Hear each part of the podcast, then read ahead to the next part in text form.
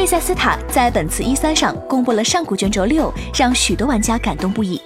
之前也公开了消息，表示游戏只是才开始制作。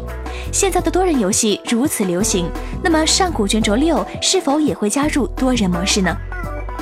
日前，贝塞斯塔副总裁皮特·海斯特在接受外媒采访的时候表示，上古卷轴六将是百分之百纯粹的单人游戏。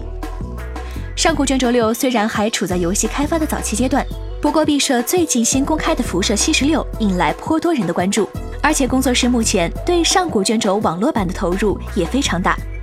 这让大家对未来的上古卷轴六是否会是多人游戏表示担心。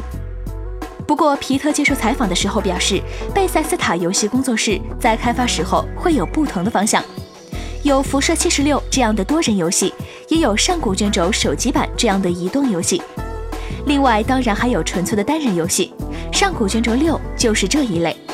皮特还表示，贝塞斯塔并没有放弃单机游戏而转做多人游戏。之所以在一三发布会最后公布上古卷轴六的消息，也是为了让各个粉丝都知道，目前正在制作研发的单人游戏《辐射七十流》这样的多人游戏，并不会成为游戏开发的唯一方向。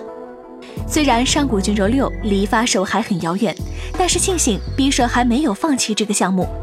皮特在最后也表示，准备好谈论这些未来的大作之前，工作室研发的成果让大众熟知是更为重要的事情。请扫描以下二维码，添加关注“游戏风云”官方公众号，更多精彩好礼及互动内容，你值得拥有。